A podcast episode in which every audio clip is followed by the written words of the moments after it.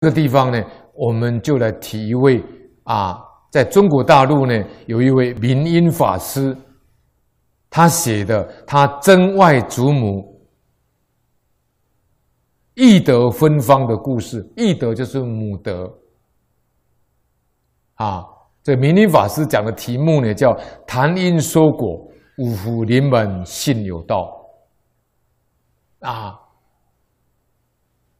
这明因法师说呢，他常常听他母亲说到，他的曾外祖母一生呢福寿具足，而且一生很少生病，就是我们这里面讲的，刚才这里面《改灵篇》里面讲的，如果不饮的话，他可以得到长寿、康宁跟考中命。那我们就是来拿这个来。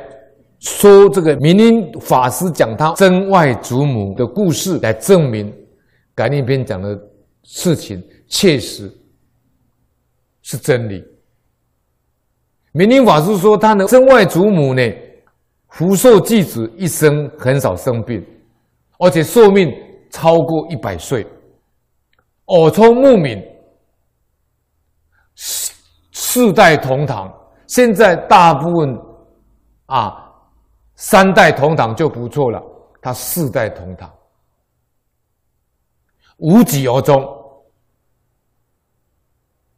他曾外祖母往生的时候，亲族敬哀送送送葬的有四五百人，成为前线呢多年的美谈，而且呢一生呢生活富足，经历三个朝代动荡，毫无冲击。身心安泰啊！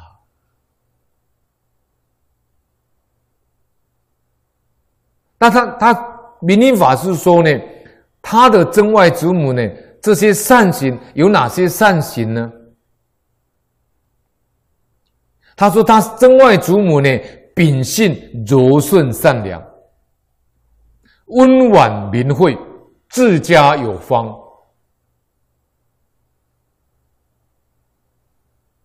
法师的母亲呢？啊，在提到这个时候的时候，说他小时候就是明因法师的母亲小时候，家道颇殷，就是家里很富有，乡有恒产，家里都有祖产。他的曾外曾曾祖父呢，他曾外祖父呢，率领两个儿子在他们的家乡呢做生意，行商一线。所以他们家里面的人呢，大概包括这些雇佣的人跟工人呢，大概有三四十人。那么曾外祖母呢，就率领女眷在家里呢，啊，自创纺机，自创纺机就是料理家务，啊，不假仆妇。做家事，率领他这个女儿跟媳妇做家事，不假仆妇，不不必劳，不必麻烦这些佣人。无论长幼呢，不许懈怠，而在每天呢，要要每餐量米币，就是每天要煮饭的时候，在那个量那个米的时候。他的曾外祖母都会保留一碗米放在另外一个米缸里面，每每天煮饭的时候要量米的时候，一定先留一碗米起来放在另外一个米缸里面。啊，那个时候呢，因为战争频繁，民不聊生，流离失所的人很多，常常有乞丐呢到他他们家门口呢。去乞讨，他的曾外祖母呢，就在这个准备的米缸里面拿了米送给这些灾民，很多年都没有变。虽然这样，每一次都有人来乞讨，但是每一次那个米缸啊，都永远满着。因为各位了解这个道理吗？他的曾外祖母怎么样来做这样的身教呢？就是每天每餐要煮饭的时候，要量米的时候，他一定先预留一碗米放在另外一个米缸里面。换句话说，那一个米缸的米是专门做救济用的。这是我我讲到这个故事的时候，我觉得我们特别要学这个明明灵法师他这个真外祖母这样的一个德行了不起啊！现在这个时代已经找不到这种媳妇，找不到这种女人了啊！生活中还可以想要去做善事啊，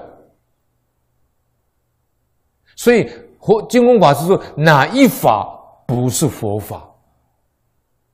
连煮饭量米都可以行菩萨道，都可以布施啊！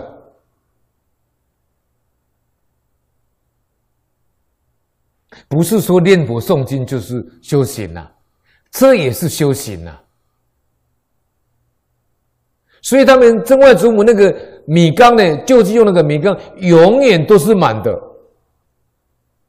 你知道他的曾外祖母怎么教他的女儿，就是明灵法师的母亲吗？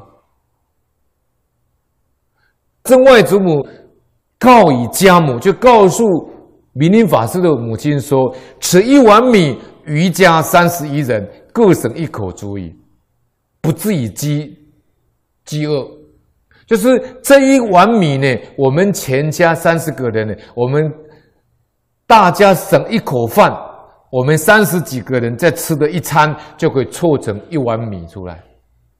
大家少吃一口，因为他们家人多嘛，有工人有雇佣的人，所以一家三十口，每一个人少吃一口就可以多一碗米出来。我们少吃一口，不至于饥饿。但是贫穷的家庭可以供一天的，一一日之上，就是他一天的生活所需，这一碗饭是够的。以己无损，以人有利，故可久行啊。对别人有利，对我自己没有损失，所以可以一直做下去啊。故可久行啊。然后他的曾外祖母每一次在吃完饭以后，一定用水呢，把每一碗吃完以后都有会会剩下一些剩饭跟剩菜，他就在水把它冲洗以后，把那些残粒菜蔬，就是大家没有吃干净的这些米粒跟蔬菜，摔洗晾晒，把它拿去晒干了，装在布袋里面。家人都不明白，说为什么真外祖母要这样做？结果呢，一到荒年的时候，乡下闹饥荒，他们有一个外侄外侄儿呢，贫偶贫无所，就是有一个外侄偶很贫穷，没有饭吃，就到县城里面来，来向他们的真外祖母呢要借钱，要借米。他的曾祖母呢，就问这个外外祖外祖我说了，他说你嫌脏吗？他的侄我说，只但求活命，尚有活嫌。我只求可以活命，不会嫌弃的。他们曾外祖母就把这个历年来所累积的那些残米剩菜，就是剩下的米粒跟那些剩菜晒干以后，装在布袋里面的。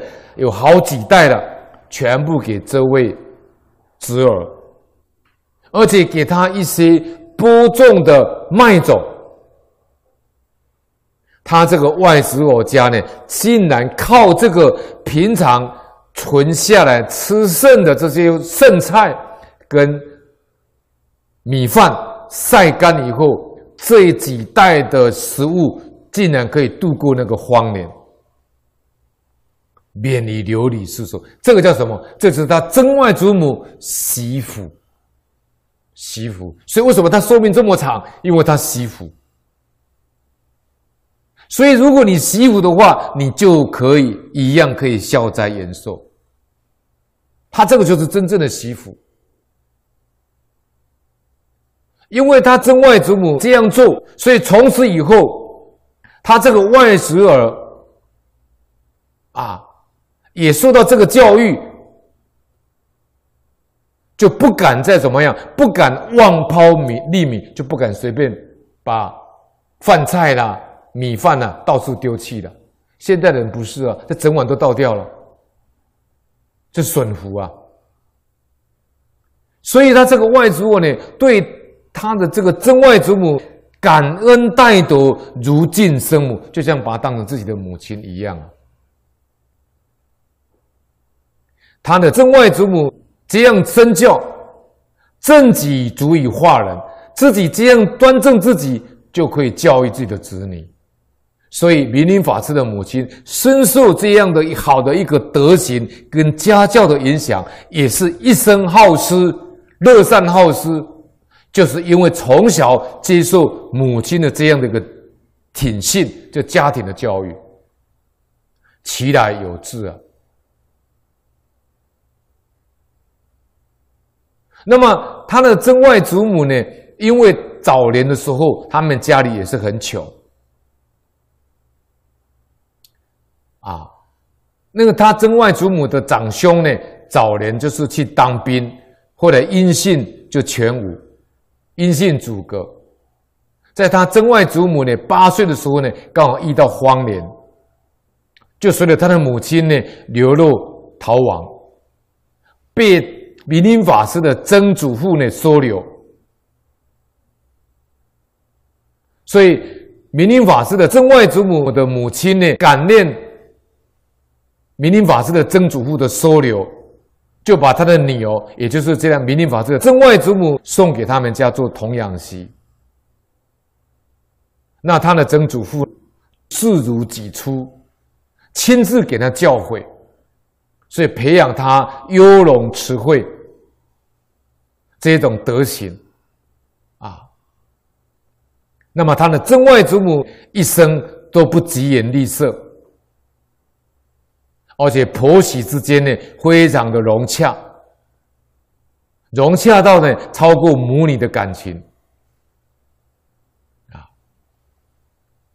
那么在解放前呢，他曾曾外祖母呢，啊外祖母呢啊，想到乡间的田宅，劝她的丈夫呢带儿子回家乡。但是因为在土地改革里面呢，他们家里面的田产家宅也都被抄没尽尽，就是都被啊国家收走了。那么当然生活就过得比较颠沛的生活。但是后来呢，他的曾祖父呢，还是跟着他的叔祖呢，在县里面继续经商。后来呢，生活就慢慢改善。然后在这个动荡的岁月呢，他们的家呢还是平安无事，就像桃花源一样，碧桃花源如碧桃花源，而且呢，他的曾外祖母都能够安享晚年，全家和顺，子孙孝孝敬，令人家称羡。啊，所以呢，明灵法师说，他的曾外祖母一生的行礼，就是五福里面的修好德。在祖父的位置上，他敦伦尽分，常常怀着济人之心、帮助人的心，身口意三类纯善无恶，对自己知止守分，虽然没有继父，虽然不是说很富有，但是家里保持小康。虽然家里没有人当官，但是全乡人都非常的尊敬他们，所以也可以说是既富且贵，也是算富贵了。那他的曾外祖母呢，在八十岁的时候，头发由白变黑，由白转黑，而且精神健旺，精神非常的好。九十岁以后还可以吃坚果。还可以做针绣，针绣就还可以穿针引线，啊，可以缝衣服，哎，到九十岁还可以拿针线呢，长寿健康，到一百一十岁无疾而终，荣寿如生，各地亲友呢闻讯以后，云集来有数百多人，吃饭呢要开开开那个餐桌呢，排几条街。你看他的真外祖母，人言对人家善行啊，人家感念他。你看这个善言结的这么广，所以他真外祖母告别式的时候。很多人福观感怀大动者很多啊，啊，所以他说呢，他曾外祖母因为那时候期间虽然经过文化大革命破四旧，但是他们这样的一个啊做这个丧事呢，但是没有没有没有人来批评，也没有人来阻挠，这就是他曾外祖母善德感召。人神清净所所造成的啊，可惜呢，他说呢，他的真外祖母没有学佛，否则往生西方一定是上品上生。但是他说呢，他这一生的德行无疾而终，活到一百一十岁，往生天天上呢，升天没有问题，升天无疑。所以最后呢，明理法师做一个结论，他说呢，《感应篇》里面讲，所谓善人，人皆敬之，天道佑之，福禄随之，众邪远之，神灵畏之。如果你是个善人，人人都恭敬你，老天保佑你，福禄跟随你。众邪都离开你，神灵都保护你。他说呢，明理法师说，他的真外祖母已经验证《感应篇》讲的这一句法语，这句话了，已经验证了。佛家说呢，尽生慧，善生福，欲得福果，必当种植善因。佛家说，尽生慧。你想要得智慧，一定要心清净，这叫净生慧。善生福，你想要有福报，一定要勤善，善生福，所以叫净生净生慧，善生福。清净心生智慧，善心得福报。想要得福报的福乐。福乐的果报，必当种植善因，要种植善因呐、易经上说了：“积善之家，必有余庆。”啊，所以明尼法师说，他自己业障深重，既然可以出家呢，当一位出家人，又遇到善知识，亲近名师，这就是主德必应。所以，明尼法师说，这个是都是他得到祖德的庇荫啊。我们讲说，祖宗有德，祖先的保护啊。所以呢，想要求五福者呢，应该要知道正因啊，要从因地下手。